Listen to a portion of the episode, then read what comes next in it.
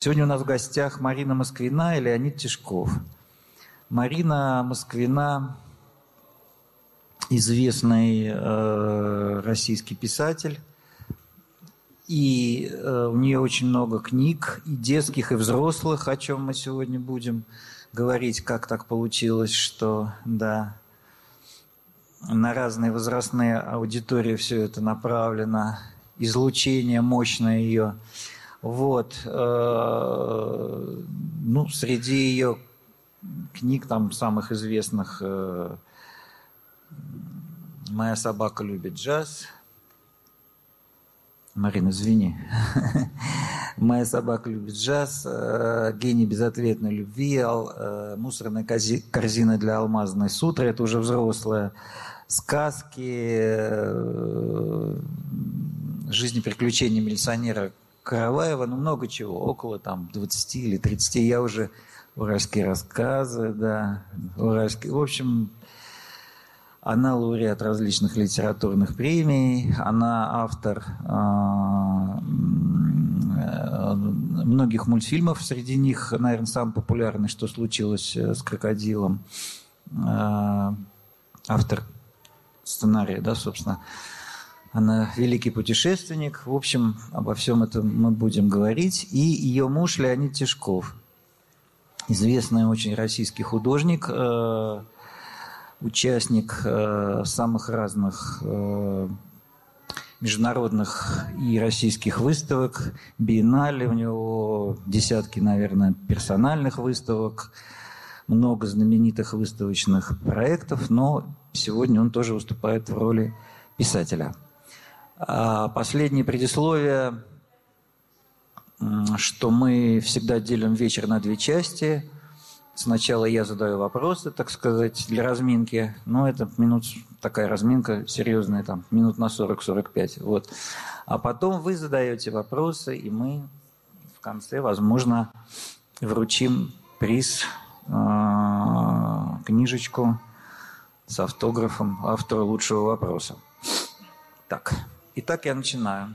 И я буду задавать вопросы, их же двое, они не могут говорить хором, да, значит, я буду задавать вопросы поочередно каждому из э, э, элементов этого, как это называется, дуэта, симбиоза, значит, э, да. Ингредиентов. Да, каждому из, из ингредиентов я просто попытался, чтобы эти вопросы были в каком-то одном русле. Вы, тем не менее, можете перебивать друг друга, это все будет хорошо.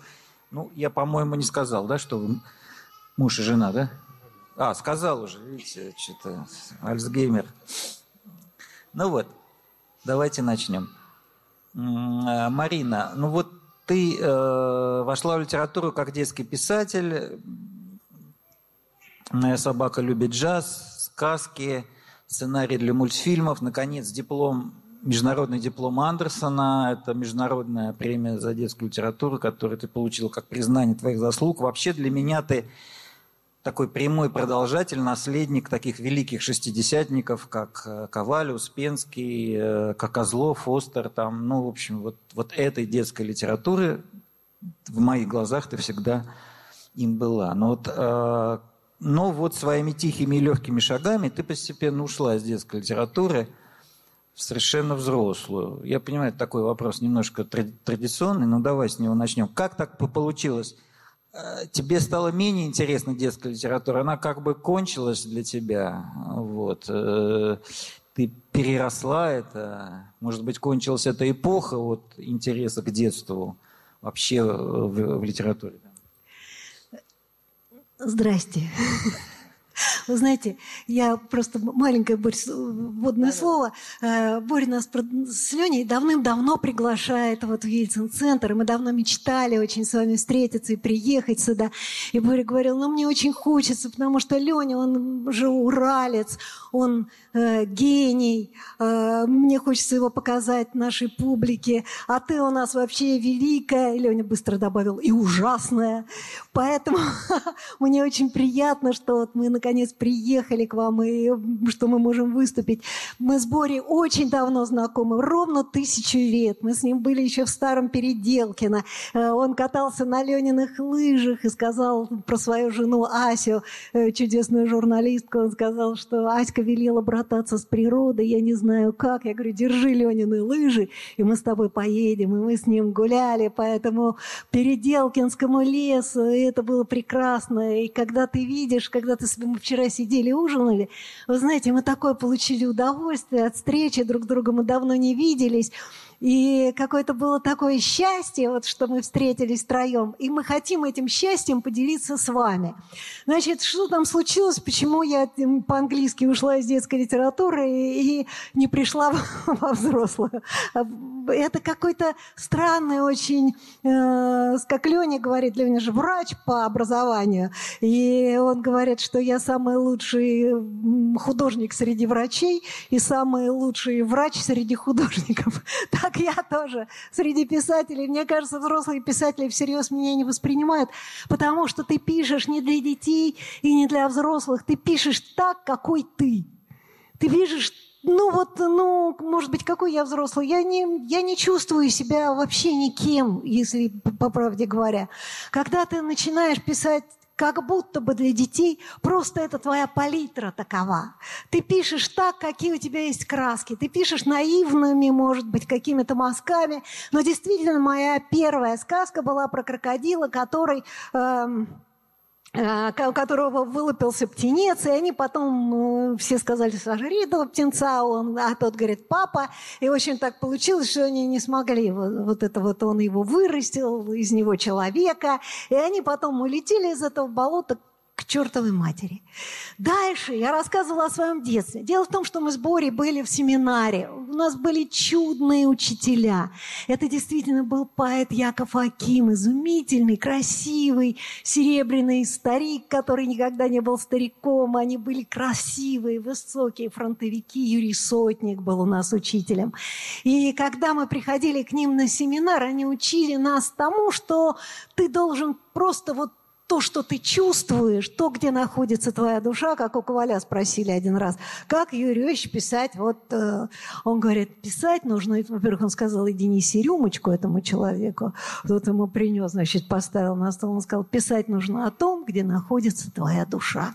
И пока твоя душа находится в детстве, ты пишешь о своем детстве. Детство драматическое очень э, пора, об этом э, много написал Борис Минаев в своей книге «Детство Левы», когда человек переживает очень трагические, драматические вещи, очень наблюдательный взгляд у него, и ты смотришь на это. Поэтому вот эти вот все там, голова профессора Шишкина, э, «Семь летучих пассажиров», я писала сначала о своем детстве. Потом у меня родился сын, и я стала писать о его детстве. Потом Леня влюбился в другую женщину. Я должна была это как-то описать.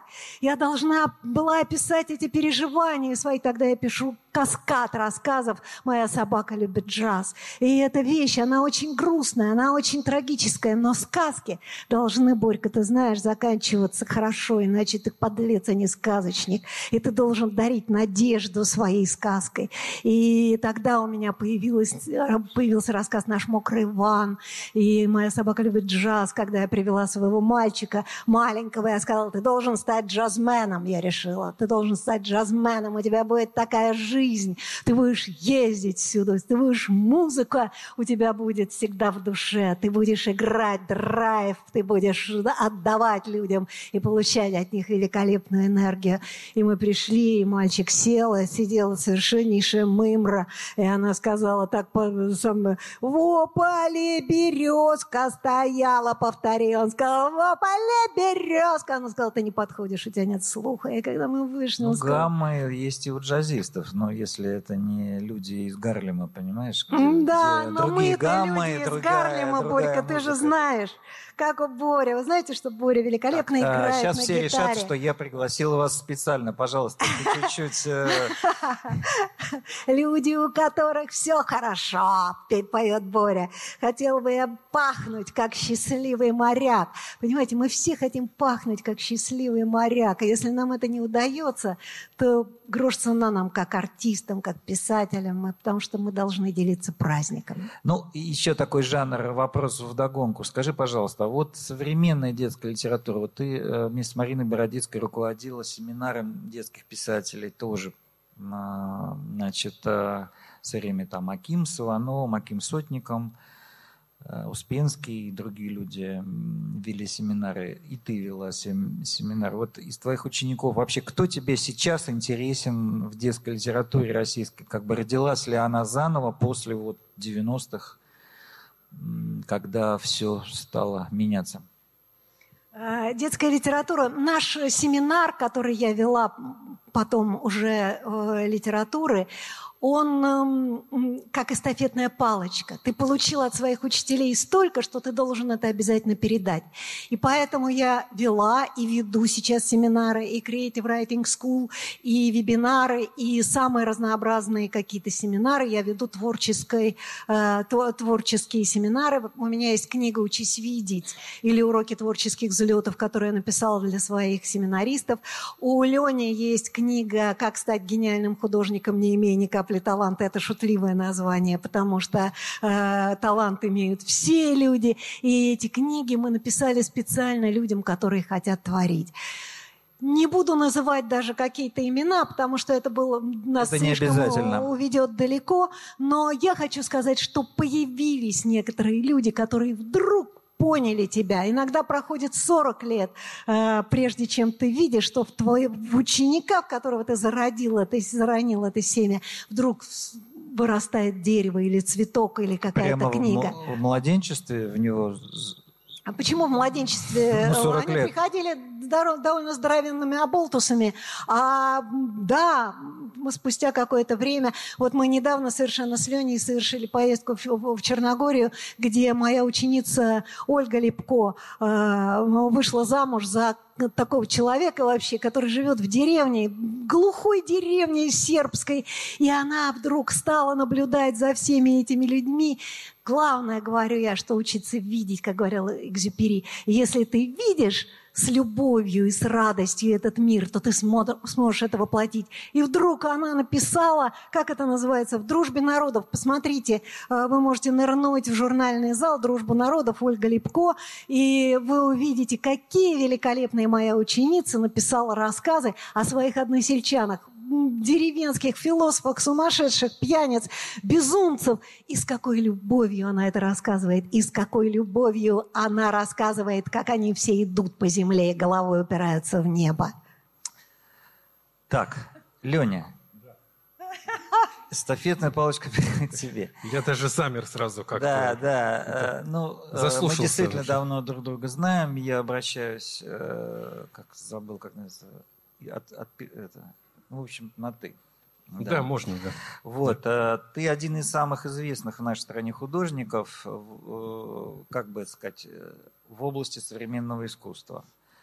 Ты начинал как график, книжный иллюстратор, карикатурист, но потом ты начал делать всякие удивительные инсталляции, проекты, даблоиды, да?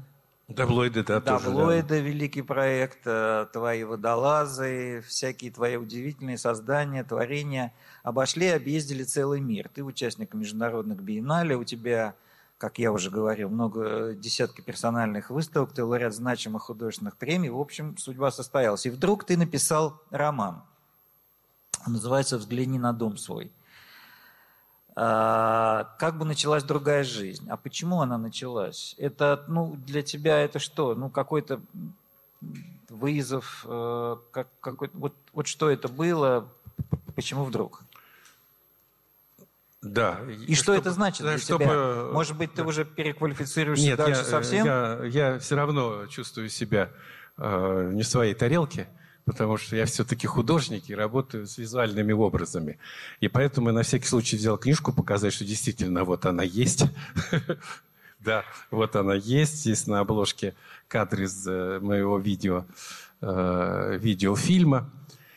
Во-первых, я хочу сказать, что благодаря Екатеринбургу и благодаря моему детству здесь, на Урале, я, собственно, и состоялся как художник и состоялся как вот, если я для себя э, э, художник, который пишет.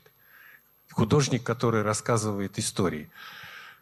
То есть изначально для, для меня было важно рассказать какую-то историю. И если я мог ее еще изобразить, то э, я это делал. И получалось так, что э, мои два инструмента для, того, чтобы э, вести диалог с миром, это э, рассказ историй э, с, с, с рисованием. И поэтому получилось так как-то естественно, что мои э, вот, рассказы, которые были такими, син, называется синопсисы, вот когда на выставке мы идем и читаем под, подпись под картиной, они стали вырастать и вырастать и обрастать историями, потому что все, что я сочинял, все, что я показывал на выставках, в музеях, они все очень литературные, литературно-центричны. То есть такое вот творчество мое, которым меня даже мои коллеги э, пинали за это, что я слишком литературен, в отличие, а художник, в общем, должен э, больше быть визуален, то есть зрителен. И Такие истории, может быть, некоторые вы даже видели, потому что у меня было несколько выставок здесь, э, в Екатеринбурге.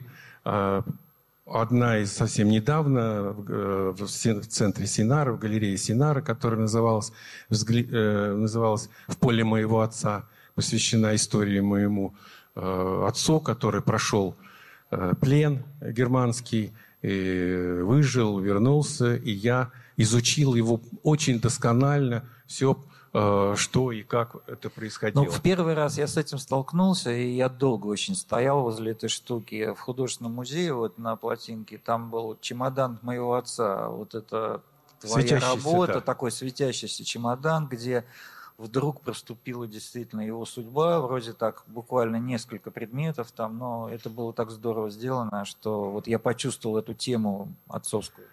Э, э, чемодан моего отца, он приезжал сюда, в Екатеринбург, дважды даже, а потом третий раз в Синару. И здесь вот есть э, мой куратор, из, сотрудник музея изобразительных искусств Ирина Кудрявцева.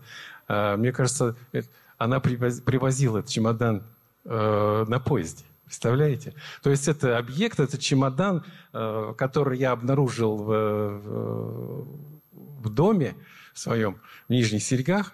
И это, я вспомнил, что это был чемодан моего отца, он совершенно пустой, и я его наполнил светом, он светял, светился. И только э, приклеена была фотография отца и матери на э, обороте крышки. Как знаете, иногда там крышки выклеивали вот в этом чемодане, если вы помните старые чемоданы. И здесь э, история о свете, о том, что после после э, воспоминаний, после всего, что э, мы пережили, что мы помним, э, все-таки все обращается в свет. И вот э, свет это является одной из моей основной темой э, моего вот искусства, особенно последние 20 лет. Световые объекты какие-то. И вообще все э, связано с поэзией. Если бы, э, если бы не, не, не искусство, которое меня увлекло, я все-таки постарался бы стать поэтом. Потому что поэзия, она, она совершенно, как бы сказать, она э, вот стирает эту пленочку обыденности, вот эту всю суету, вот это все... Все как бы что-то, какое-то копошение вот, э, цивилизации да, человеческой, которые придумали э, борьбу между ресурс э, или там э, какие-то другие вещи. А поэзия вдруг делает нас невесомыми. Она нас, как говорил Казимир Малевич, э, надо готовить себя к восприятию неба. То есть э, именно поэзия она, она к этому, к этому э, призывает. И литературный труд, ну то есть вот когда ты со словами что-то.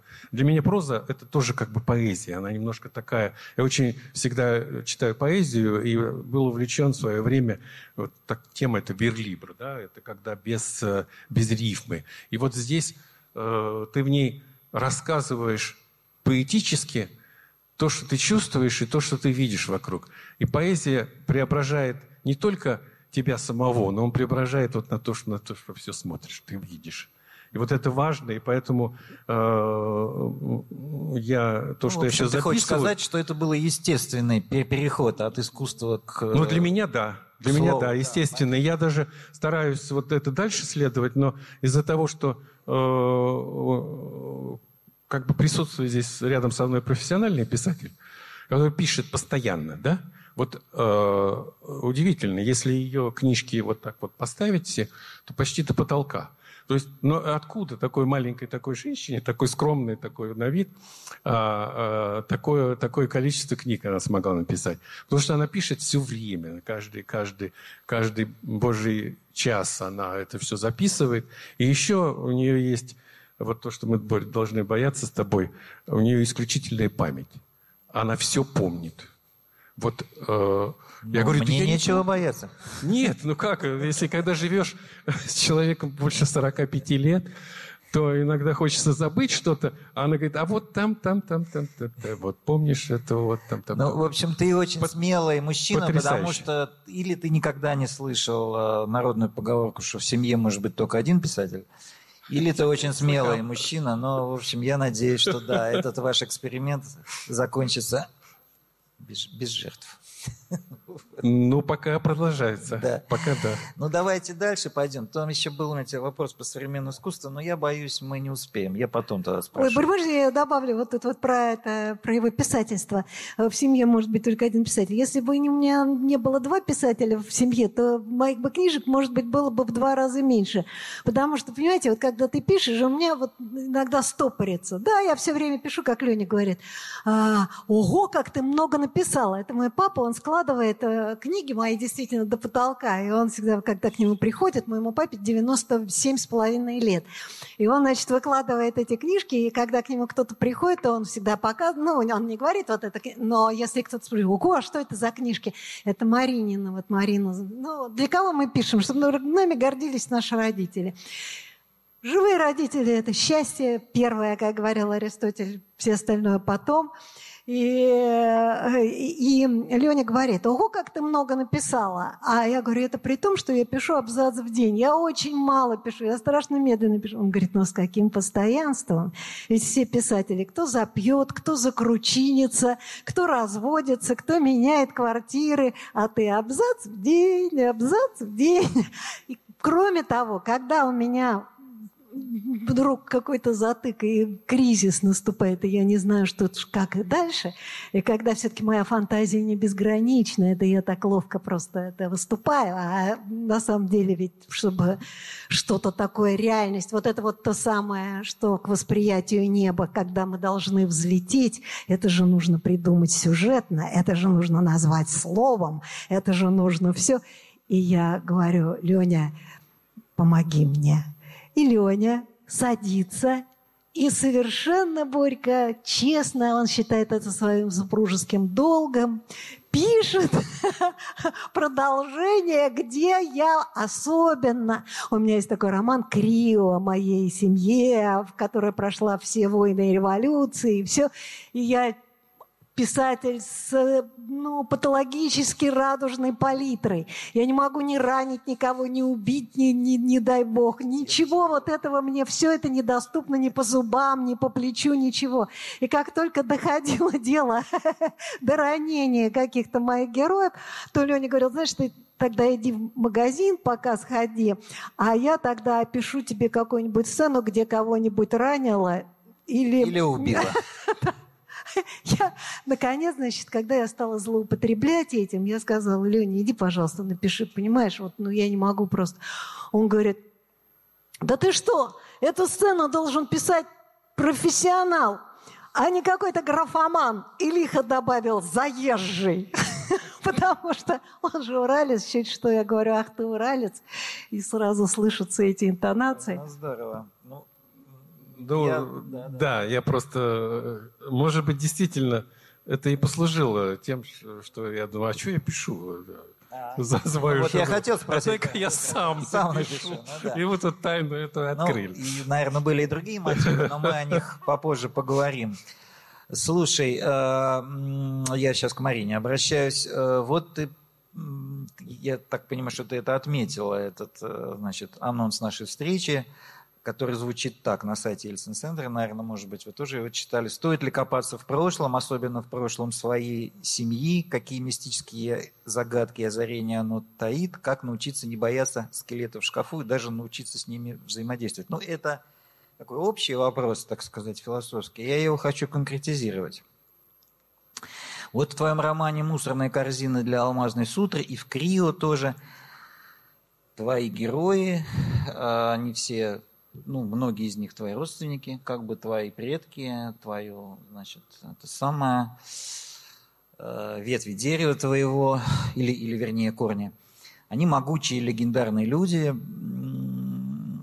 э, значит, они э, часто большевики. То есть они участники революции, они целиком и полностью на стороне красных. Они ходят с наганами, занимают важные посты в большевистской иерархии, скажем, первых послереволюционных лет. А вот скажи, а вот сейчас, когда так много о них узнала, я так понимаю, занималась архивами и так далее, книгами, вот ты на чьей стороне? Ты это поколение, вот э, даже вот так я спросил, ты это поколение наших дедушек и прадедушек, там бабушек, прабабушек не считаешь ответственным за историческую драму? Не побоюсь этого слова, там, даже трагедию России. Как ты разбираешься вообще-то с этими скелетами в шкафах? Вы знаете, э, я совершенно никак не разбираюсь и разобраться никогда не смогу. И это мои бабушки и дедушками. Они меня любили, они меня растили. Они... Вдруг выясняется, что они все жуткие бандиты. Ну, что, что делать? Леня, э, Леня говорит, э, что вот твой дедушка Крым он в Крыму воевал, э, он говорит, э, ну что большевики с твоим дедушкой, всех ограбили, всех убили. И, значит, я говорю, мой дедушка не мог этого ничего сделать. Он говорит, да, а откуда у вас такие старинные венские стулья?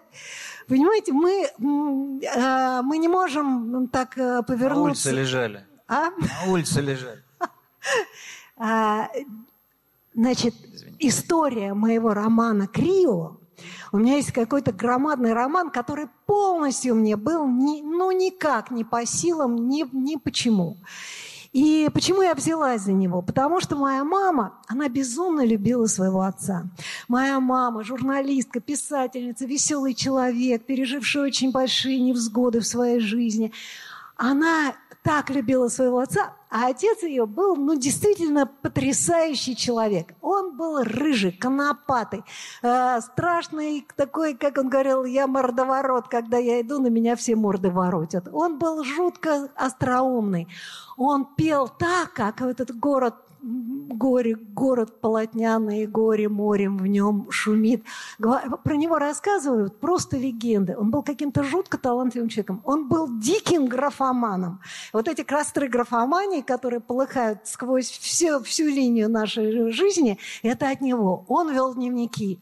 Он вел их в прозе, в поэзии. Он, когда они ездили в Крым, это был первый приезд, ну, довольно вегетарианский, потом он воевал, Чангарский, этот вот это все, озеро Севаш, он переходил. Ну, то есть вот что не переходил мой дедушка. То есть вообще... гражданская война во всех ее главных во всех таких... Ее... Он, начиная с 905 года, когда он бегал мальчишкой на баррикадах, и дальше, 17 год, он участвовал, и бабушка, и дедушка познакомились. Московский переворот в эти шесть дней, когда моя бабушка э, ее вывел Симашка. Она работала у Шаляпина на минуточку медсестрой, и одновременно в больнице ее вывели на Москву, и она а, всех тащила раненых и белых, и красных, и просто в машины, и она за всеми, там, ученица воинов Есеневского, как там его.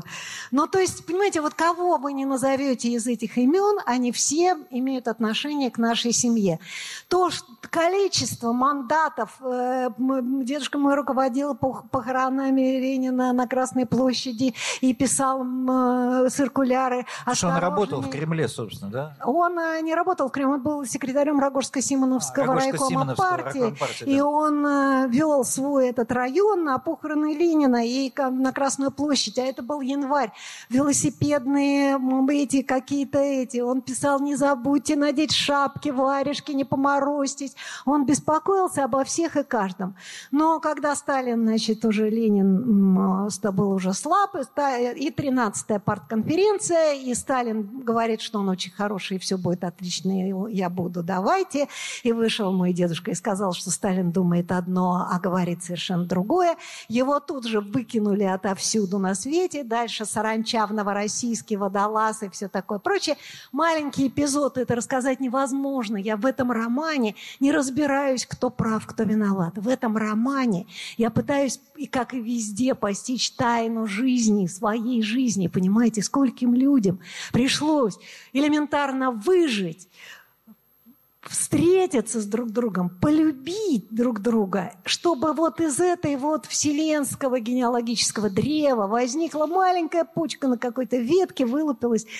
Это я. И я смотрю на этот мир и потрясаюсь вообще его возможностям, красоте, жестокости э, и всему, всему такому прочему.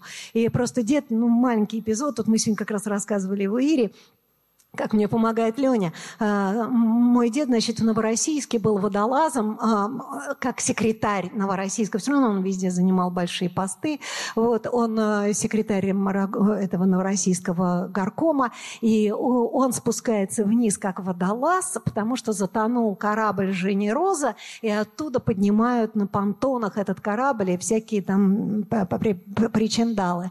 И в этот момент его должны были арестовать потому что, ну, его хотели арестовать, он действительно был такой как раз по этой всей статье. И он, я говорю, Леня, вот как ты думаешь, как? А он исчез, мой дед. Его не арестовали, он избежал вот этого всего, вот этой машины, потому что он исчез. Я говорю, как сказать, что он исчез? На самом деле он заболел, там крупозным воспалением легких, его сняли с поезда, он, ну и так далее. А Леня говорит, нужно сделать так. Он э, за ним пришли на корабль на, в Новороссийске и говорят, где Макар Стажаров? А они ему дергают запал, что, мол, поднимайся. Они поднимают его, на палубу, стоят уже чекисты, значит, его арестовать. Я говорю, Леня, что, и что? А Леня говорит, и вот они заглядывают туда, в это окошко, а там никого нет. Они шлем отвинчивают, да. Они от... А там никого нет. Поэтому нет... Моя задача в каждой книге Понимаете, сейчас очень много крайних мнений. И мы живем в абсолютной поляризации мнений по поводу происходящего кошмара, который мы переживаем все вместе. Кто-то считает это великим благом, а, а кто-то наоборот. И вот моя задача пройти посередине, как дзенские мастера когда к мастеру приходили и говорили кому про кого-то, этот человек вор, а он отвечал, но он же великолепный флейтист. А когда ему говорили, этот человек потрясающий флейтист, он говорит, но он же вор. И вот это вот срединную точку, этот срединный путь, по которому я попыталась пройти в своем романе, понимая все абсолютно. И уж до конца, может быть, не вытаскивая какие-то скелеты, прямо вот аж это как в стихотворении у нас было на семинаре, обнажу свою натуру и войду в литературу, погоди, не обнажай, нашу скромность уважай. И но я попыталась сделать миф из этого. И сейчас об этом уже можно говорить как о мифе. Но другое дело, что когда мы преподносим личную историю своей семьи, очеловеченную, личную, когда ты пишешь о людях, которые вырастили тебя, которых ты любишь, которым ты благодарен бесконечно за то, что они дали тебе жизнь, за то, что они любили и покрывали тебя своими большими крыльями, а то, что там вот это вот ангелы революции, революции, да, как вот у этого у Дениса. И, и ты попробуешь пройти вот по этому канату посередине, рассказав искренне о том, как это все было, но все же все равно с любовью к этим людям и благодарностью к ним. Вот это крио, за кстати, опять я вспоминаю, вот мы сейчас благодарю Иру Кудрявцеву, которая сказала, я прочитала этот роман Крио, когда было так тяжело и в пандемию, и он мне просто помог, и я смогла вздохнуть. Это редкий тоже читатель. Попробуйте прочитать. Написать-то ладно, я писала его всего-то 7 лет. А передо мной всю жизнь его писала моя мама. И с нами Леня вместе. Если бы не Леня, мы бы его вообще не осилили. А вот прочитать его и действительно понять, кто есть кто, и все эти переплетения, это действительно я очень благодарна таким читателям. Леня, твой выход. Сейчас я... Не, подожди, подожди, я, я еще не задал вопрос. Э, вот в твоем романе «Взгляни на дом свой», э, посвященном э, твоему уральскому детству, да, в городе Нижние Сергии, там есть потрясающие моменты. То есть там все очень интересно для меня было, но есть вещи, которые меня по-настоящему пробили. Это как твой отец был в немецком плену, как сидел в этой страшной уманской яме, где многие погибли вот это Уманский котел, когда десятки тысяч или там, может, даже больше попали в плен. О том, как ты искал в Тюменском архиве ФСБ документы на Ивана Тишкова, расстрелянного там, думая, что это твой дед, оказался просто однофамилец. Ну, и да, даже это как-то очень символично. Вот. Я тоже в свое время ходил по архивам, искал там про своего деда, вот, э, какие-то материалы и так делают многие люди. С тех пор, как это стало можно, многие, вот, э, узнав об этом в 90-е годы и, и до сих пор, запрашивают э, дела своих расстрелянных родственников, пытаются найти их могилы. Э, это тысячи, десятки тысяч людей. Вот. И они не просто это делают, они как бы хотят разобраться в тайнах э, семьи, да, потому что были какие-то пустоты, белые пятна, зоны умалчивания. Ну, вот где-то в семье рассказывали обо всем, а где-то не рассказывали. Был такой инстинкт самосохранения. Вот скажи, э, что это за потребность, внезапно проснувшаяся в нас и в тебе, вот меня интересует, вот э, для чего этот был мучительный поиск? Э, может быть, мы пытаемся построить заново наш 20 век, поскольку вот он абсолютно такая вот нецельная, разорванная картина. История, она история существует э, в каких-то обобщениях, да?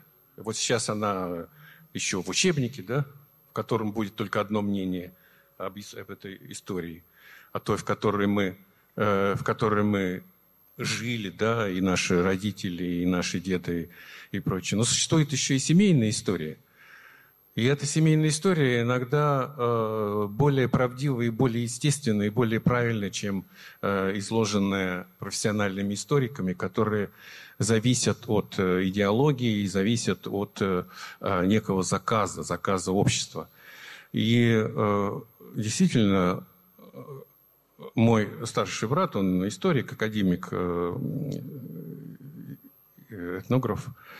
И он э, когда-то писал об истории, о том, что история, она всегда субъективная. Это вообще мы никогда ее объективную не найдем. Поэтому мне кажется, что если мы изучаем нашу семейную историю, то эта история становится нашей историей. Она объективна в том случае, как на объективный взгляд наш. То есть наш личный взгляд какой-то. И, и это э, иногда действительно потрясает. И, и как-то расставляет все на, э, по, по местам. У меня случилось так, что э, ну вот я вообще маменькин сынок. Я третий сын в семье, э, последний э, последыш, да, и очень огорчился отец, когда я родился, э, они хотели девочку, поэтому вот они хотели третью, третьего ребенка, но все равно родился сын. И это было просто, как э, рассказывала мама, что э, Саша бежал, Александр Иванович, мой отец, по нижним серьгам, воздевая руки и кричала, опять сын, ой, горе, горе, опять сын родился. Вот, понимаете? Ну, это просто вот так вот э, э, получилось. И, и естественно, что я был таким самым любимым. Э, меня за мамой я как хвостик ходил все время. В детский сад не пошел. И, и вот много работ, которых я делал как художник, они э, все были посвящены моей маме, моей матери.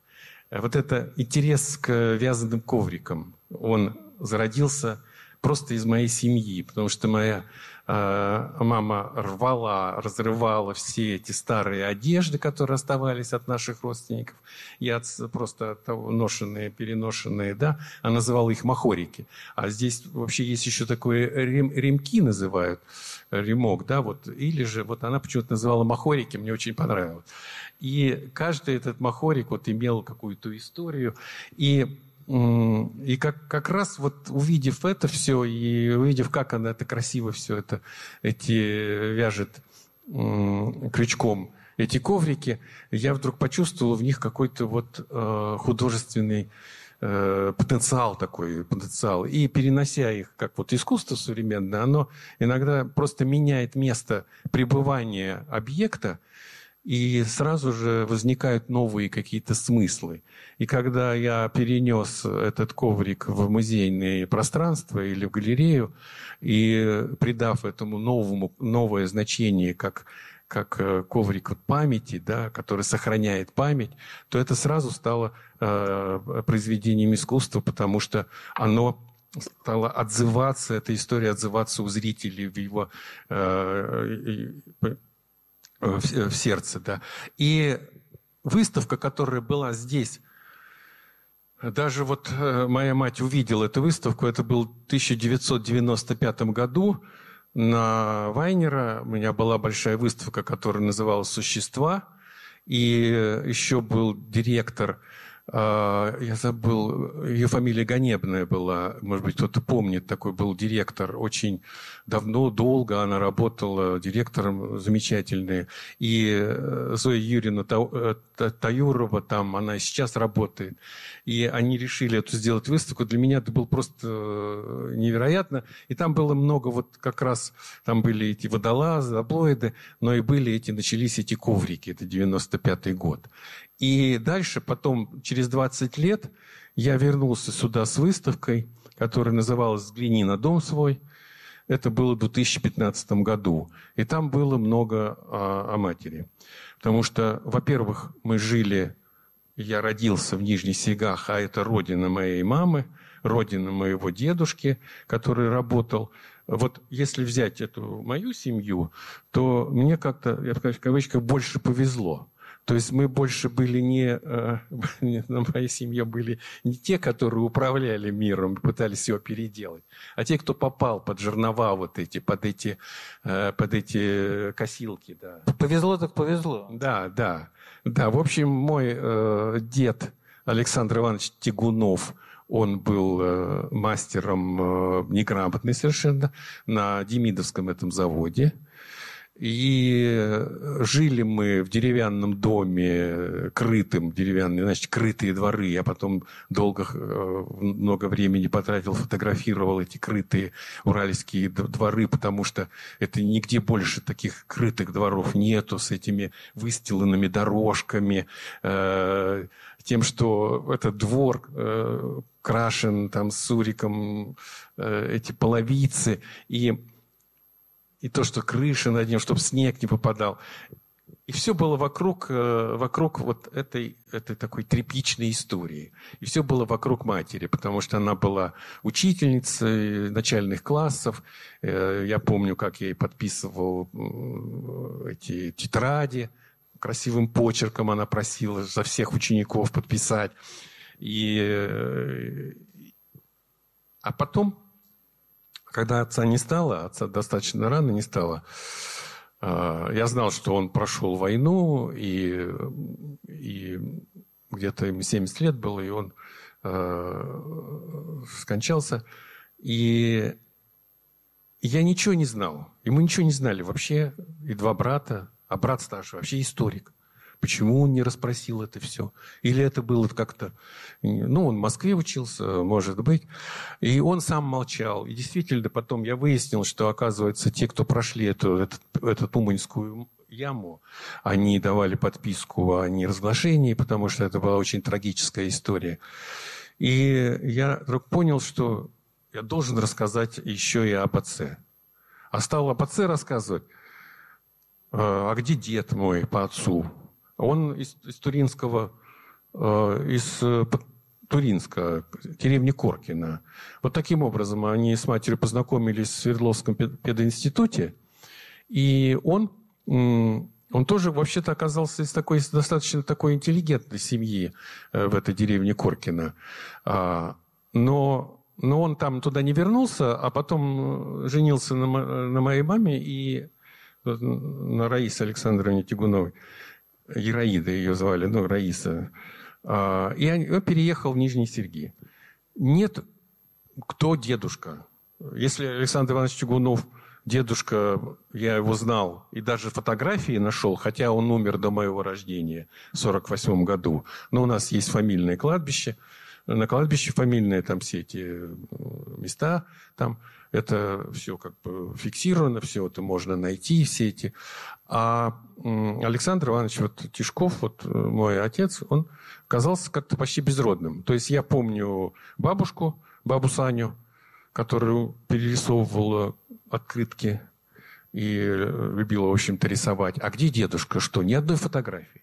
И вот тут я стал тоже изучать за одним э, в интернетах открытые какие-то источники и обнаружил, что из деревни Коркина э, Тишков был Иван э, Григорьевич Тишков, он был раскулачен и выслан в Кандинский какой-то уезд Тюменской области, и там и там, в общем-то, пропал, сгинул, да.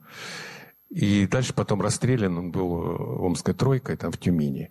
И вот э, так получилось, что меня пригласили принять участие в одной из э, выставок. Э, куратор была Светлана Усольцева, которая является здесь, кстати, сейчас в Ельцин-центре руководителем художественных программ. И я ей сказал о том, что у меня есть такая идея найти все-таки какие-то сведения, э, что-то, и фотографию хотя бы моего, моего деда. Ну, представляете, то есть э, вот э, все, столько фотографий, дедушки одного, дедушки второго. Второй дедушка, папа моего тестя, он вообще был заядлый фотограф. Чего только там не нафотографировал. А у меня нет ни одного. И я вот решил это сделать. И получилось так, что стала работа называться моя безымянная. Потому что я ничего не нашел. Но это вот в этой романе я все изложил. Да, там потрясающие эти моменты про эти братские могилы расстрелянных, конечно. Ну, сейчас это огромная тема. Да, это я не будем это касаться. Необъятная но просто, тема, но, но просто, просто я, я хочу... вам очень хочу рекомендовать это, это прочесть. Подытожить хочу.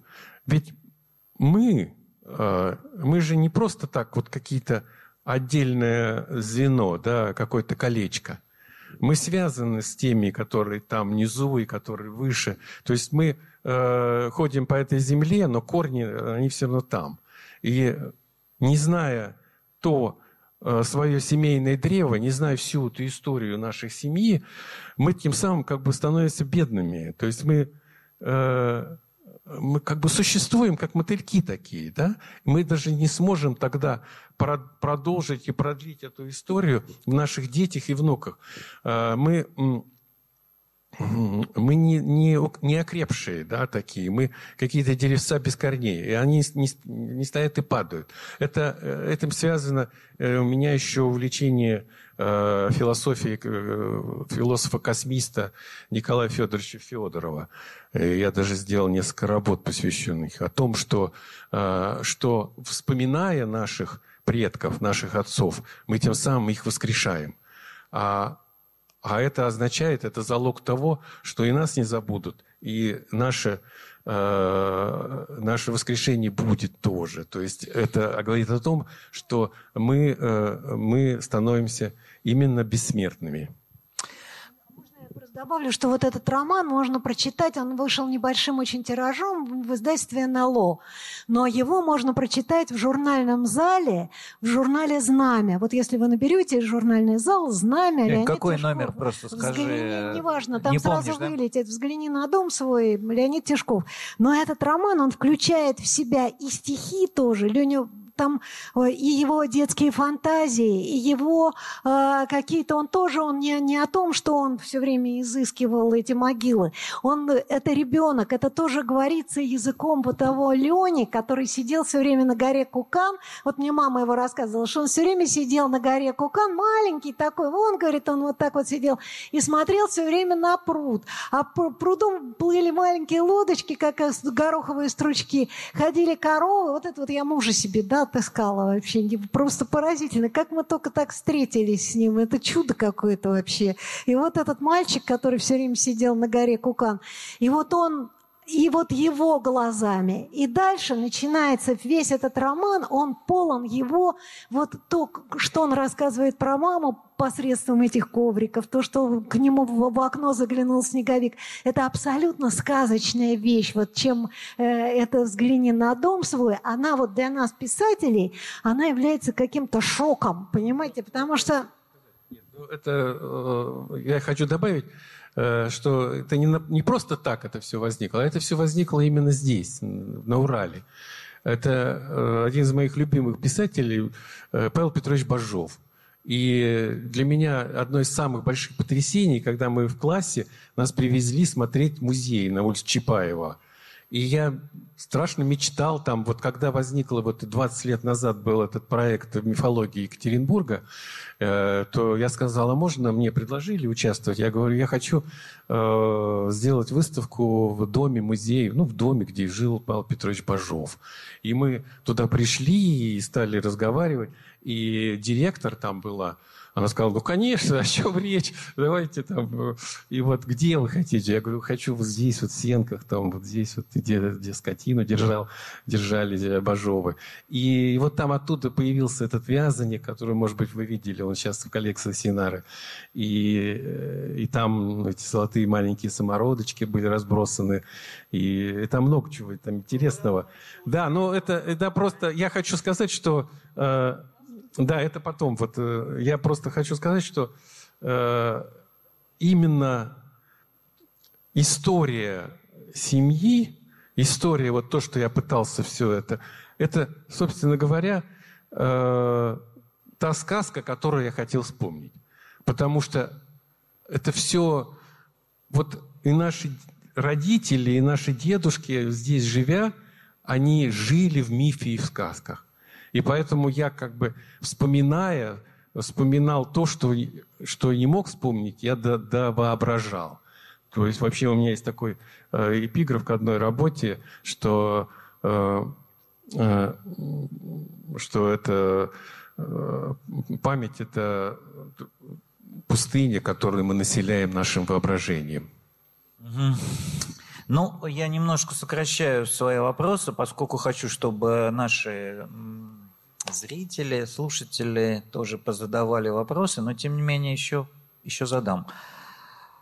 А, Марина, значит, вот читая, например, мусорную корзину для алмазной сутры, человек, конечно, человек, читатель, да, он, конечно, изумляется тому, как в твое повествование, в том числе о самых трудных годах для страны, да, вот мы уже об этом говорили, революция, гражданская война, репрессии, ты как-то легко и весело вплетаешь индийскую философию, удивительная по своей прозрачности поэзии мантры индийских мудрецов. То есть вся история такая серьезная, вроде бы по сюжету, обретает вот этот твой фирменный дзен, твой фирменный фа- фан, я не знаю, как сказать, удивительную легкость и, и игру. И мне кажется, это не просто игра, это твоя душа, твоя суть.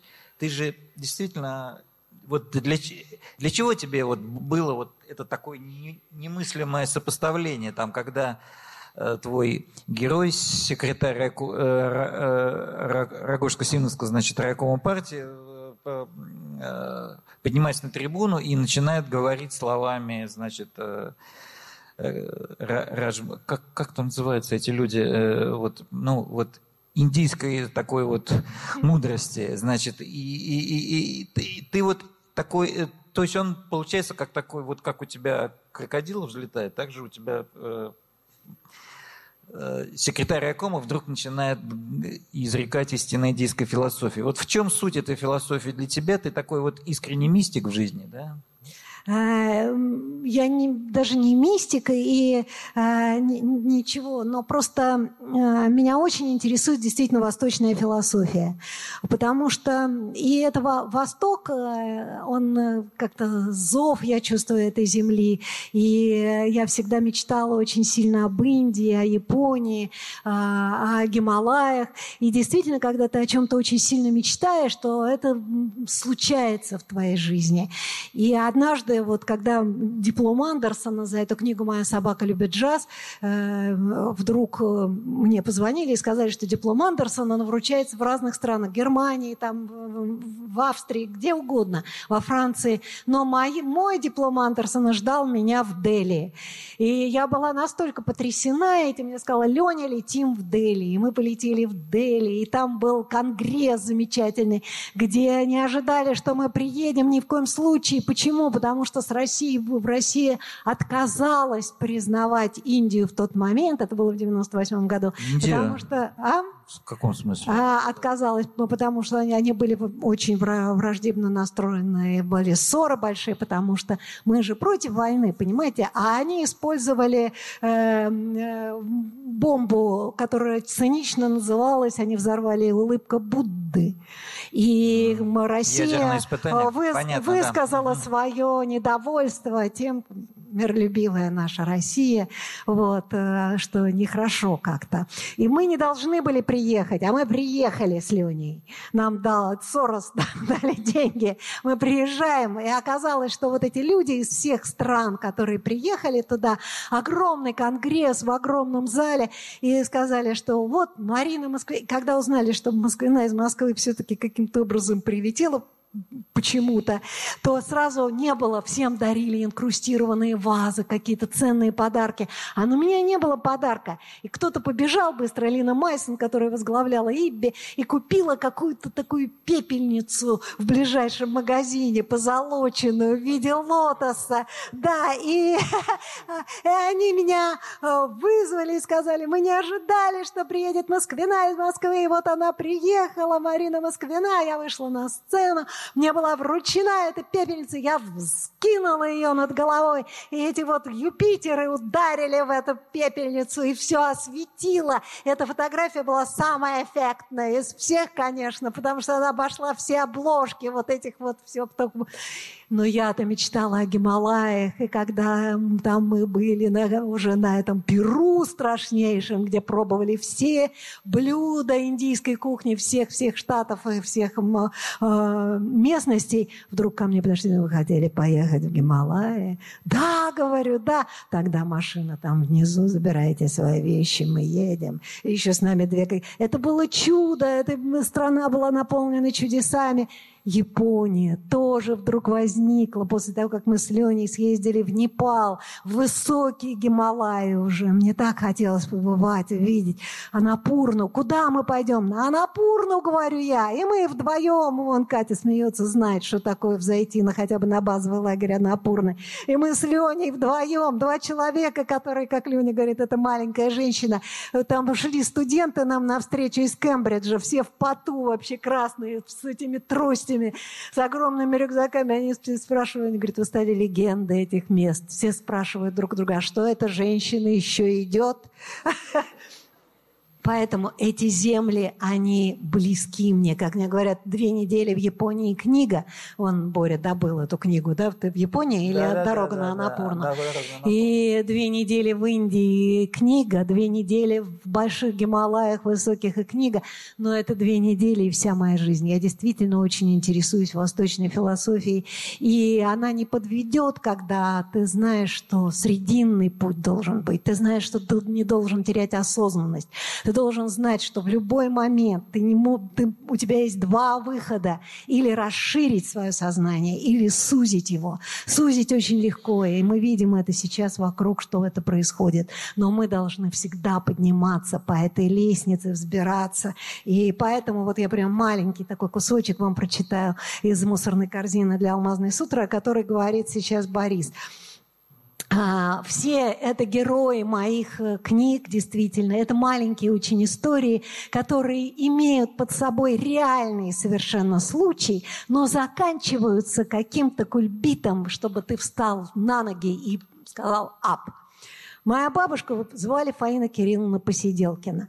Когда Фаина была молодой, она служила сестрой милосердия у легендарного певца Федора Шаляпина. И вечно поклонники Федора Ивановича упрашивали ее пойти к Шаляпину, поставить автограф на его фотографическую открытку. Она приносила ему открытку, просила автограф, а он безотказно расписывался размашистым почерком, так прямо и писал на какой-нибудь своем образе Мефистофеля Ф. и Шаляпин. Однажды он у нее спросил, «Сестричка, вы деньги-то с них берете?» «Господь с вами, Федор Иванович», — ответила Фаина. «Вот тена!» — удивился Шаляпин. «Мои лакеи на этом себе дворцы построили и стали независимыми людьми». Фаина мгновенно Шаляпину. Независимость – это внутреннее обстоятельство или внешнее? При этих словах на Шаляпина Федора Ивановича нашло великое озарение. Он встал, поклонился и сказал, «Сестричка, прошу вас из сострадания и милосердия дать мне свои наставления». А она, «Давайте лучше, Федор Иванович, с вами что-нибудь споем».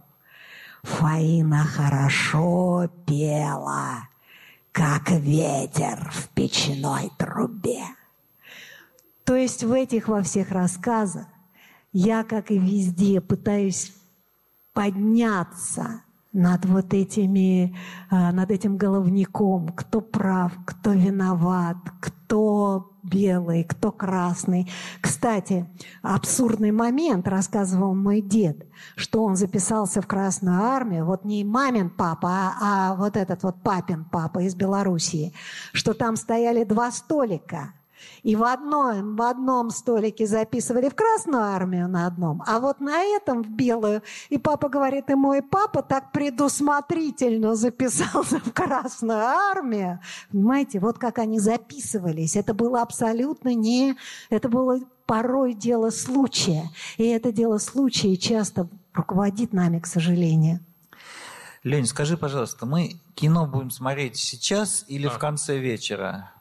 На твой а, взгляд? Давайте в, кон... в конце, в конце да. А Тогда я сейчас задам да. свой последний вопрос. Попробуй, я чтобы просто люди позадавали вопросы, как-то... Да. Вот. Э, вот не могу не спросить, э, поскольку программа называется «Два города», и вот такой удивительный случай, да, что ты в себе вот несешь там вот эти разные города – что такое уральский характер, уральский менталитет, как ты его очерчиваешь, определяешь? Вот я приведу тоже прочитаю кусочек из тебя, да? Эти сидящие вокруг меня темные люди зовутся уральцами. Ну, темные не в смысле головы, а в смысле по цвету. А, они, они по цвету э, темные в полумраке вагоны. Мне приходится а, тут просто... Э, вставлять такую ремарку. Да. Это, в общем, это, да, это, эти темные люди зовутся ура, уральцами. Есть такая нация в России. Никак ее не спутаешь с какой-нибудь другой, например, с адыгейцами или бурятами. Когда-то до своего поселения на Урале они были русскими людьми, обитателями Тульской или Тверской области, но когда притащили тела их на камень с большой буквы, положили на мох под скалами реки Чусовой или реки Серги, они открыли глаза и вдруг испугались нависших над ними темно-зеленых еловых лап, ощутили жгучий холод серых камней, услышали недовольный ропот лесных птиц, да так и остались жить здесь тем первым страхом, внутри души.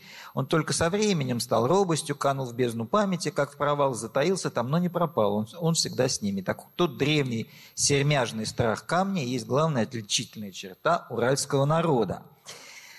Я себе как-то по-другому все это всегда тоже, ну я много лет уже езжу значит, в город Екатеринбург э, и попытался тоже для себя это как-то сформулировать, но это мне не приходило в голову. Ты действительно считаешь этот спрятанный внутри мистический страх перед загадкой места, перед первобытной природой базовый для уральского характера? Попробуй ну, в двух я, словах. Я не знаю, я, может быть, мне кто-то меня поправит или будет со мной мне возразит, но я, мы всегда боялись леса. Вот мы в Нижних Сельках, вокруг, куда ни посмотришь, везде горы, да, такие вот там вот этот, и такая пила, пила из этих, э, из елей, да, и такие немножко отойдешь от огорода, а там такое серое, такое, вот особенно где-то осенью или, или небо, и, и только видишь там иногда вот высоковольтной линии, там где-то есть, вот можно по высоковольтной линии пойти, там, может быть, там рыжиков где-то там пособирать, а вот туда лучше не соваться. Не знаешь почему, но, но вот этот э, исконний страх леса, леса и, и камней и прочие вот этих всех скал, он был всегда, и не зря же откуда мифы эти появились, тоже, тот же Бажов да, описывал. Это означает, что когда мы придумываем мифы и сказки, мы пытаемся приручить э, космос, который нас окружает. И мы как бы его называем, мы его объясняем, и если читаем мы того же Бажова, иногда мы сквозь через строки там мы видим, э, как, э, как вообще страшновато вообще эта история. Это вообще не зря считали Бажова, что он все-таки такой сюрреалистический писатель с элементами мистицизма. И, и вот э, это возникает возникает, когда ты здесь родился и когда здесь живешь. Поэтому, а со стороны, вот когда особо приезжают, но э, есть, конечно, страшные любители просто не, это бродить по лесам, э, на перевал Дятлова, да, там двинуть просто одному, да, или там еще как-то, но... Ну, или даже, ну, какие камни? Там сейчас все уже выкопали, что могли. Но, но, но просто это, это не так просто. Вот, не так просто оказаться в лесу, и это все действительно так. Но, я хочу еще сказать, здесь еще важен момент такой, что мы здесь не местные. Э, если мы эту историю возьмем, э, возникновение здесь э, русского люда, да? Марина Москвиной с, ее автографом, за остальное я не ручаюсь. Может быть, кто-то с собой принес книгу, может быть... В общем, это будет приз автора лучшего вопроса, который выберут Марина и Леонид, жду ваших. Тут у нас, э, тут у нас... Э, Подходите, пожалуйста, к микрофону, задавайте его сюда. Да, давайте,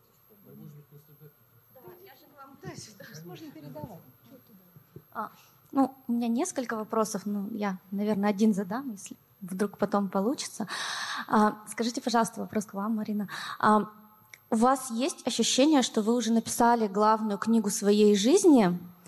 А, можно ли вообще какую-то книгу, можете ли вы назвать ее главной? А, вот именно то, э, ради чего, может быть, все начиналось. И, или если нет, то э, как вы думаете, эта книга еще впереди, и о чем тогда она будет? Спасибо большое. Действительно, отличный просто вопрос. Вы знаете, каждая книга, которую ты пишешь, вот она в данный момент для тебя является главной. Вот мы с Леней были э, в Арктике. И мы целый месяц, полтора месяца, мы на маленьком суденышке абсолютно неледокольного типа, его пригласила международная команда, и э, британская по экологии, что тают ледники. Это было в 2010 году, в 2010 году, и мы отправились туда. И что мы, мы не могли понять, почему нас везут 20 человек на маленьком крошечном суденышке. Леня со своей луной. Я сказала, я, если вы... Леня сказал, если вы меня возьмете мою жену, я возьму свою луну. Я ему сказала, а, возьми меня с собой. И единственное, я написала книгу про Арктику. И мы там увидели, что тают ледники в Арктике. Казалось бы, да, но есть какие-то очень важные вещи. Вот мы рассказываем про своих бабушек и дедушек. Надо их воспеть, потому что писательство – это ты возвращаешь кладовку жизни то, что ты взяла от нее. Это благодарность твоя этим людям. И моя мама хотела написать этот роман Крио. Вообще-то он для меня, конечно, главный по, по крупному счету. Вот. Но вот мы в Арктике, и мы видим, что на островах, на которых были льды, их нет. А льды отражают 99% солнечных лучей. Вот мы видим сейчас жару в вашей, в вашем Екатерине. Вы имели когда-нибудь такую жару там в августе и в сентябре еще будет? И вот то, что происходит сейчас с изменением климата, эти люди, ученые, там были ученые, художники, артисты, кто угодно, и вот эти ученые, они все время делали такой конгресс там вот на этом Косуденушке. И они говорили, фиксировали на каждом, как отступили льды, как э, уже нету перешейков, как медведям нет возможности доплыть медвежонку от острова до острова, мать доплывет, медвежонок нет.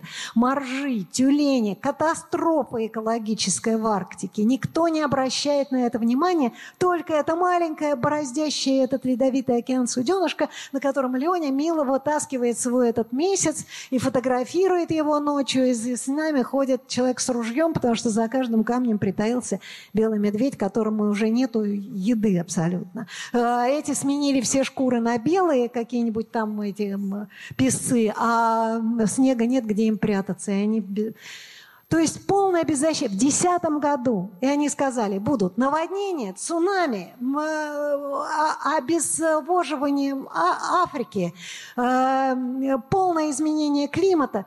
Все сказали, ну вы что, разрабатываем эти нефти, эти нефти добываем на севере. Какую нефть? Там нельзя добывать нефть. Там она, если всплывает, она не, уничтожит, не уничтожится никогда. Ну что вы, все отлично.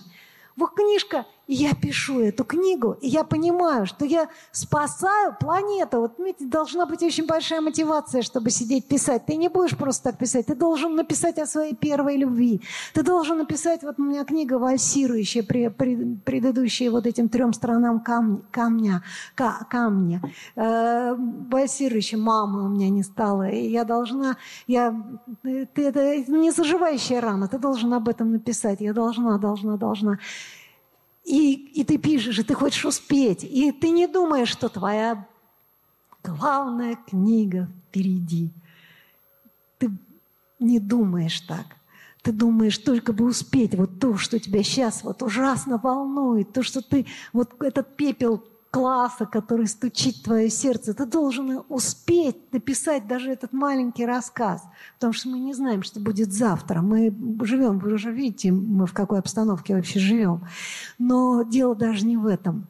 Просто когда вышла эта книга, она вышла маленьким тиражом, ее никто не переиздает. И когда Эдине Рубин и своей подруге говорила, ну как это моя издатель тянет с изданием этой книги, ведь наступают такие, такие вещи, которые... Вот мы прям смотрим, вот если вы перечитаете эту Арктику, которая тоже есть в журнальном зале в Знамени, она была напечатана, ну прямо как по писанному все происходит, как они это предсказывали и говорили. А мы думали, да ну, ну это, наверное, будет еще через 100, может быть, а через 200, а это происходит происходит. И тогда это главная твоя книга. Вот. Надежда умирает последний. Вместе с тем, кто надеется. Э, значит, да. Здравствуйте, Марина Львовна. Э, очень понравились ваши произведения. Прям мы с сыном вместе их читаем, потом обсуждаем. А у меня вопрос немножко... У меня несколько вопросов, как бы такой цикл. Э, кого вы любите из классиков, кого вы читаете, можно так сказать, на ночном столике, чья книга лежит у вас, а, кого вы читаете из современников и с кем бы вы хотели стоять на книжной полке? Спасибо большое. Значит, из классиков, да, понимаете, вот из классиков, а, вроде бы, да, классики, что-то это давнее какое-то было, и все. Берешь, вот открываешь, один абзац ты прочитаешь. Меня уже даже, можно сказать, не интересует сюжеты, потому что ну, очень много прочитано, очень много ты сам работаешь со словом, и ты открываешь абзац какой-нибудь, какого-нибудь рассказ Чехова «Налим», например, как мужики Налима этого из-под коряги. И ты благоговение, священный трепет испытываешь. Как он смог? Вот это вот, ну как эта вода у него течет по ногам, по колено, как этот налим под корягой, какая коряга, какой этот... Вселенная в каждой фразе, в каждой... Изо всего на тебя смотрят глаза этого космоса абсолютного, а все сказано нашим, земным, человеческим. Вы знаете, я просто я могу плакать над каждой вот этой вот строкой. Но Бунина возьмите, легкое дыхание, легкое дыхание, легкое дыхание. А какая трагедия там в конце концов случается? И что за жизнь? Или это вот это вот детство а, а, Арсения? Или какие-то вот такие вещи, ну, классика, она и есть классика, и ты должен к ней возвращаться, потому что а, особенно для тренинга вот этого вот. Из современников великолепную книгу прочитал Валерия Попова, Довлатов, вот у вас здесь есть она. К сожалению, моих книг Данила, э, Даниил, дорогой, не привезли ни одной моей книги к вам, Петровский. Как я не била на бата, не умоляла вот же я о том, купил. что это ты купила, я тоже купила в Бук-24 одну единственную книгу, опросила свою крайнюю книгу «Золотой воскресник». Приходите, пожалуйста, 27-го у нас будет красная строка. В 12 часов 27-го будет выступать Леня в третьем павильоне. Очень интересная у него будет лекция. А у меня будет в первом павильоне 27-го в 5 часов. И туда привезут «Золотой воскресник». И сейчас я вам хочу сказать, что я сейчас читаю. Я читаю книгу Руслана Козлова, э, называется она «Стабат Матер».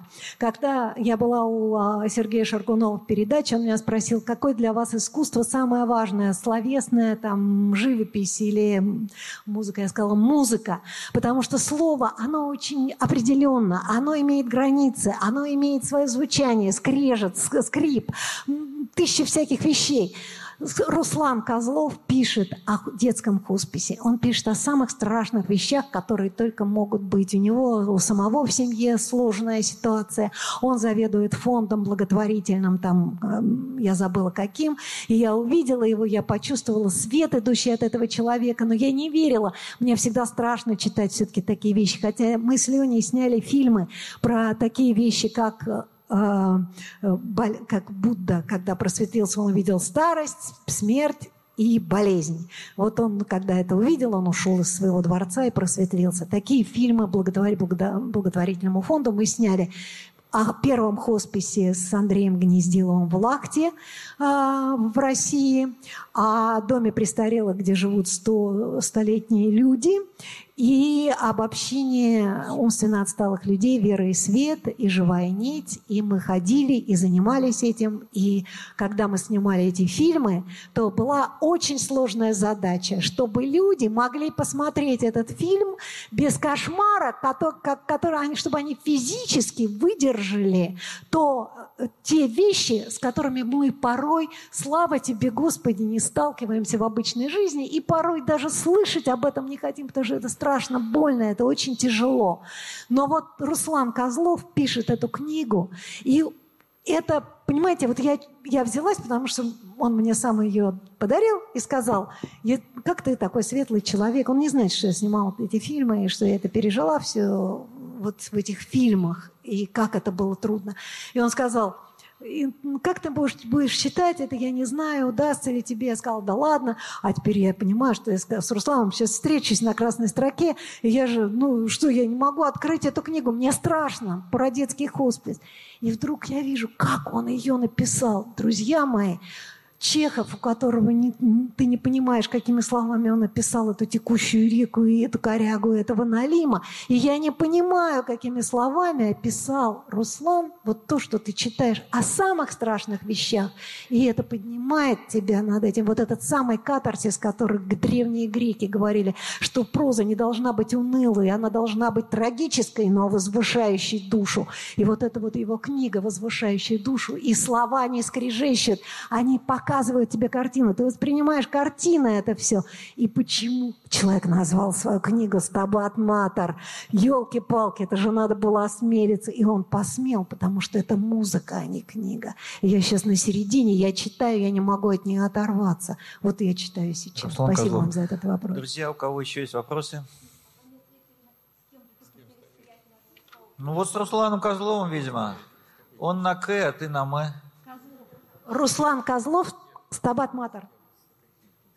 С каким бы ты хотел стоять на одной полке? Ну, называй. Мина.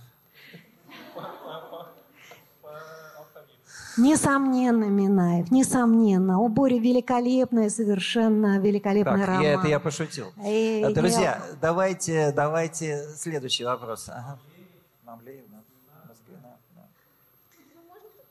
А нет, есть желающие, подождите, есть желающие. Да, пожалуйста. Давайте. Сразу два же. Нет, вот один. Добрый вечер. Спасибо за интересный разговор. Вот сегодня э, коснулись темы уральской идентичности.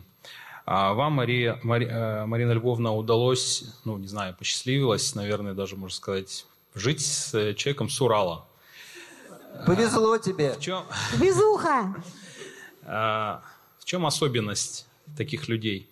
К чему надо быть готовым, если так получится, у тебя твой, что с- твой спутник жизни будет родом с Урала? Уралец или Уралочка. Вы знаете, вот интересно, э, это абсолютно особенное существо, абсолютно не похожее ни, ни на кого. Готовым нужно быть к тому, что человек весь в себе, что он переживает какие-то действительно глубинные вещи людей, с, это- с- людей с- среди камней, среди мхов, среди этих лесов. Когда он привез меня впервые, меня, москвичку из Москвы, которая родилась в доме Нерензе на Тверской, всю детство провела на крыше дома 10, где Булгаков Михаил встретил всех трех своих жен, где все коренные москвичи, потомственные, ну все просто, Хлебников, Маяковский, все были на этой крыше, Ильф и Петров, и вдруг, значит, такой уралец, и ты цепенеешь просто перед э, субстанцией этой уральской. Ты не понимаешь, что это такое. Это абсолютно другая материя, это абсолютно другой дух, это абсолютно другой, другой космос этого человека. И к этому приспособиться практически вот человеку другому, вот московскому, привыкшему к тусовкам, к светской жизни. И университет у меня, я закончила факультет журналистики с Борь, Борька младше меня нам лет на 10, но тоже он закончил. Мы богема, понимаете? А этот человек заканчивает медицинский институт, эти анатомички, этот, если вы послушать его рассказ, так это тут у него нога заспиртованная, нужно бы описать, тут это значит то, все, то, это совершенно другое дело. И к тому же еще художник, и художник сначала карикатурист, с юмором, с черным юмором. Черный юмор высвечивает свет, наоборот, он объясняет мне. И ты понимаешь, сначала ты немножко свысока смотришь, ну, там, уралец, да, а потом ты понимаешь, уралец. И ты понимаешь, что это вообще-то, не, Леня, не слушай твой учитель. И ты понимаешь, каким вещам он тебя учит, и что он талантливее тебя, и что он сильнее духом тебя, хотя он поскребыш, маленький там Иванушка-дурачок, донашивший все вещи своих братьев и катившихся с горы Кукан туда в речку. Это очень сложная субстанция, это не ингредиент, это целое абсолютно, к которому ты должен приспособиться. И ты понимаешь, как, как тебя одарила жизнь а, так, таком, та- такой не парой, а таким, такой единицей, которой ты, в общем-то, смотришь и думаешь, ого, Здорово. Спасибо, Леонид. А вы себя воспринимаете как москвича? Так. Москвичом. А, ну, я хотел дополнить э, еще э, спич Марины тем, что она же... не это был не Екатеринбург, это был не город, да? Все-таки... ну, у нас в Нижних Серегах э, Екатеринбург всегда был... Свердловск всегда был просто город. Да, а мы как бы вот... Поехал в город, да? И... А это глубинка такая, да. Это рабочий поселок был. Это это люди, ну, ну, которые там, чё, а чё, ну, а ничего, ладно, про- проехали. Ну, в общем, короче, там все вот так. А, ну, если что сделать, то сделаю. это, или, Э, в общем, мои родственники, э, большинство это, они там родились и там и закончили свои, свою жизнь. Так получилось, что мой старший брат, он учился э, в эвакуацию в Нижние Сереги при, при, приехали учительница литературы Малинина, я это запомнил фамилию, из, э, из Ленинграда и с мужем. И они в школу поступили, ну там стали работать в школе. И, и она сказала Валере, да, сказала, Валер, у тебя такие вот есть э, какие-то задатки и все прочее, ты должен ехать поступать в университет. Ну, то есть это вообще необычно, да, вот в Нижних Серегах там. Э, и, и он едет в университет поступать. И вот сейчас мы имеем э, моего старшего брата, который, кстати, лауреат Демидовской премии, лауреат и академик-этнограф знаменитый, этнолог. И, и вот но он очень ценит тоже э, свои уральские корни и очень как бы э, идентичность свою вот эту сохраняет. Э, и, и у меня так получается, что меня, у меня есть такой приятель, художник, вы знаете, Саша Шабурова, наверное, который все время меня объединяет. Сам тоже в Москву переехал, вот, в Березовске, там он давно уже не живет, и все, он приезжает. И он говорит, ага, вот ты эту уральскую идентичность ты используешь, ты спекулируешь на том, что ты уралец. А вот ты здесь в Москве берешь и все это рассказываешь, и там все прочее, а на самом деле-то ты уже здесь давно москвич и все прочее. Но да, я живу в Москве уже и прочее, но но я не могу вот не приехать, не прикоснуться к этой земле, вот как-то вот опять не залезть на этот кукан. Знаете, вот если кто в Нижних Серегах был, там есть такая горка над прудом, я называется кукан, а, к сожалению, сейчас зарос. А там был такой маленький лесок, а он такой, видимо, от завода, когда это прямо рядом с заводом, там падали всякие эти лисий хвост, он туда стелился. И э, кукан был лысый, маленький лесок. И в этом маленьком леске моя мама играла. И туда детей можно было пускать туда, потому что он был один такой какой-то на лысой этой горе. И я там играл, и мои братья играли. И я вот, мне обязательно, обязательно, я чувствую, мне надо приехать и собраться на этот кукан. Ну, я не знаю зачем, но прикоснуться к этому камню. Опять же. И, и как-то, я даже, мало того, я сохранил квартирку маленькую, свез туда все вещи, э, уже никого не осталось. Я, мой э, приятель школьный, я ему посылаю денежки, он платит за нее. Коммунальные услуги уже сколько, 15 лет уже. И я пере, ну, в пандемии вообще три года не, не приезжал. А он все ходит там, смотрит, и как-то все. Э, невозможно вот раз, э, как-то расстаться с этим космосом. Не знаю почему. Может быть от того, что здесь есть какая-то цельность. Есть какая-то, если Москва это фрагментарность, да, там мы мы там все, там есть, конечно, москвичи, которые там родились, но в большинстве своем это некий калейдоскоп. То есть это практически все. То есть там нет какого-то стержня, да, такого. А здесь, здесь что-то что еще другое, и вот за это хочется цепляться. Ну, видимо, мы люди, э, мы же живем как-то родились, да, живем где-то, да, и вот и вот э, этот стержень меня все зовет, приглашает сюда. Спасибо. Спасибо. Так, э, ну, если вы хотите посмотреть маленькое Лё, Лё, Лё, Ленина кино, он еще немножко прокомментирует. Давайте зададим последний вопрос и будем подводить итог а, вашему конкурсу. Здравствуйте. Я, так как еще до сих пор, как сказала Марина, живу в детстве и обитаю в детстве, у меня вопрос, соответственно, про детскую литературу. Когда училась в университете, наша преподавательница, которая сейчас сидит здесь, Нина Владимировна Браковская, сказала такую фразу, что когда стране становится сложно, когда страна болеет, у нас начинается расцвет детской литературы. И вот сейчас я смотрю на полки детской литературы, допустим, в Петровском, в Читай-городе, у меня радуется душа потому что я болею за то, чтобы дети читали хорошую, качественную литературу. Соответственно, я делаю вывод, что стране сейчас больно и плохо. И вопрос такой, что такого есть у нас в детской литературе, что именно в ней мы ищем спасение в такие сложные моменты, и в какой конкретно детской литературе искали бы спасение вы? Детская литература – это сложнейшее накопление сокровищ.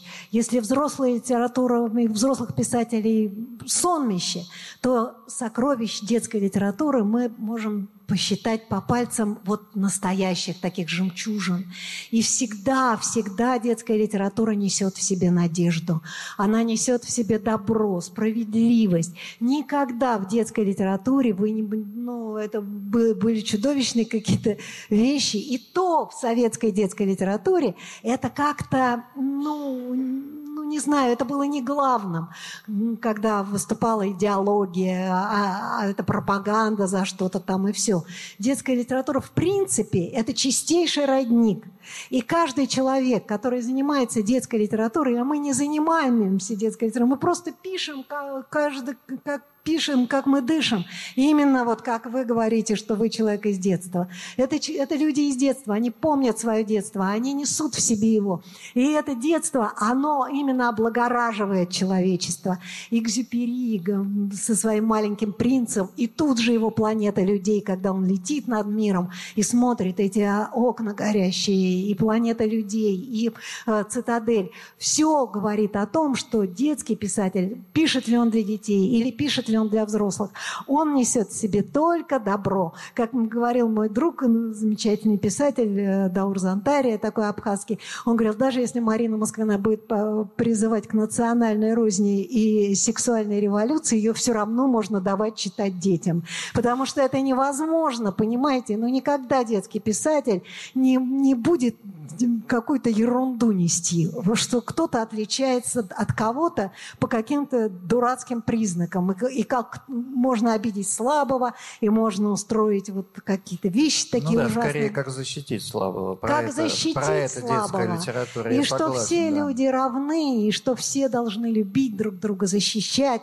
Полностью гуманистические какие-то вещи она несет в себе. И не случайно происходит этот расцвет, как правильно сказала ваша преподавательница. Ура, ура. Так, нас ожидает небольшой киносеанс. Э, Леня все-таки представит себя не только как писатель, но и как художника, после чего мы вот эту книжку, я все-таки хочу тебе сказать, что пусть поздно, но завезли, и книги Марины Москвиной или сегодня, или в другие дни вы можете купить в магазине Петровский, а эта книжка по, по, по, значит, мы ее вручим автору лучшего вопроса, а сейчас мы смотрим фильм. У нас все нормально, да? Да, ну, наверное, свет надо выключить. Это просто, э, я преамбул небольшую. У меня э, полтора года назад была выставка в музее, мультимедиа арт-музее э, на Остоженке, где э, я показывал э, проект, который назывался «Ближе Луны только звезды», э, в котором представлен э, был мой это знаменитый проект э, «Путешествие Луны вокруг света»,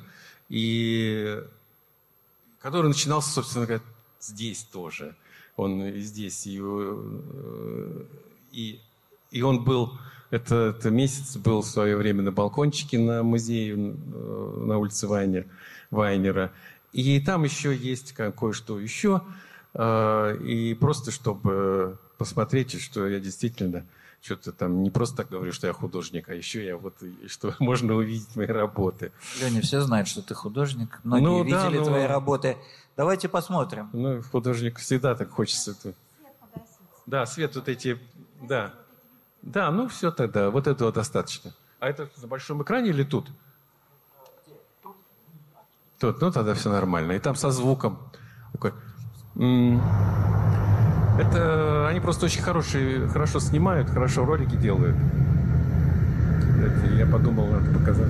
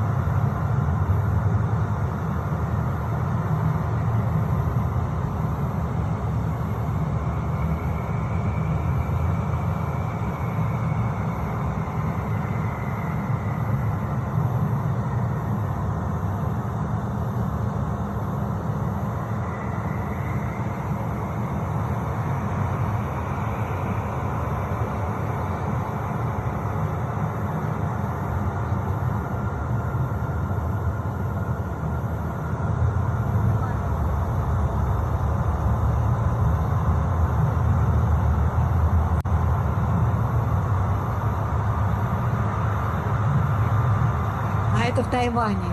Это в разных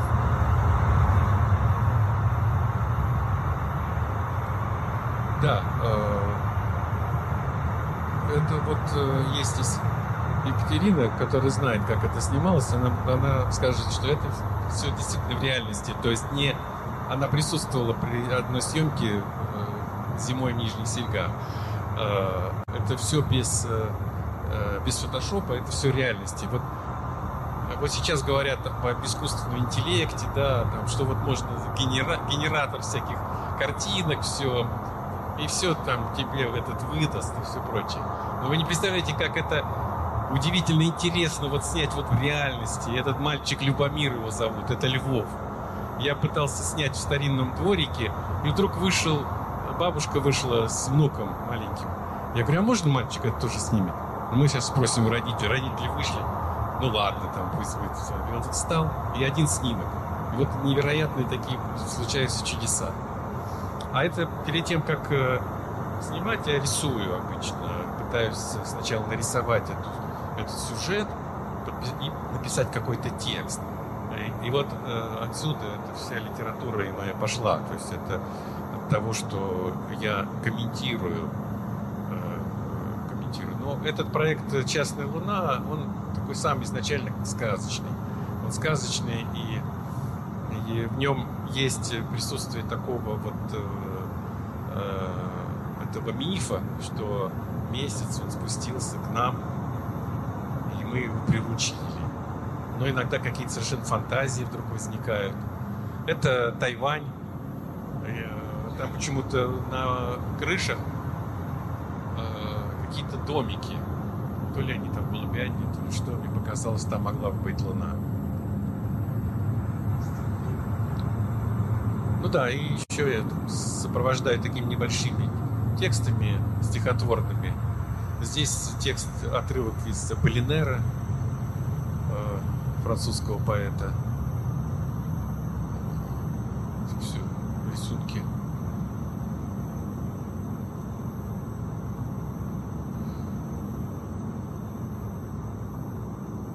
А, а вот то самое, это э, люди, уходящие в космос.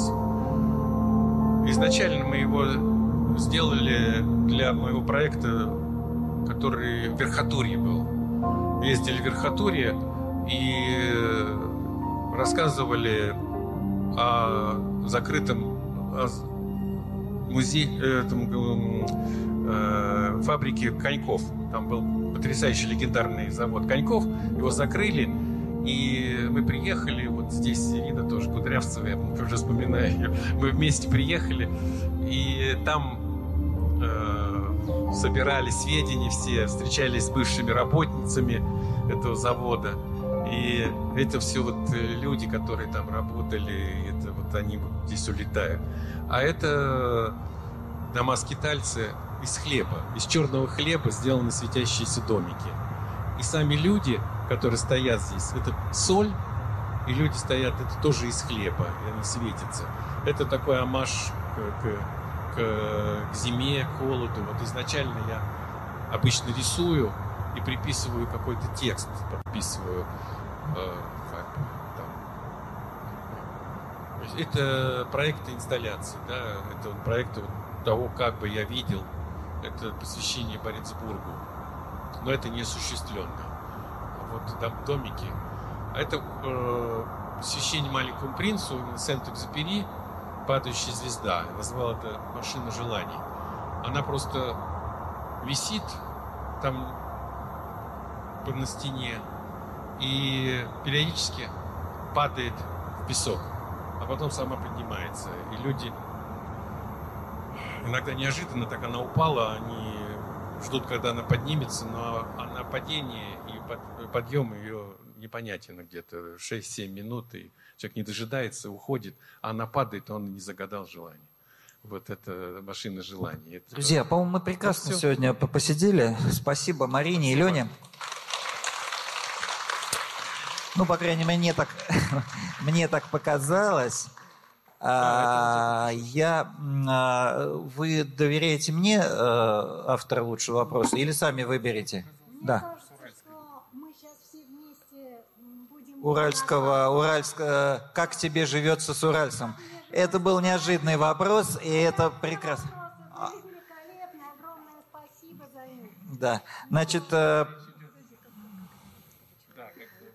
как вас зовут? Виктор. Вот, ну, собственно говоря, а теперь я не знаю, сколько у нас времени просто для общения. Шесть минут, да? Десять, да. Десять. Ну, друзья, э, Книжки, просто да. все закрывается, поэтому у вас ну, 10 книги, минут. Книги, да. Да, Марин, ты садись, сюда книжку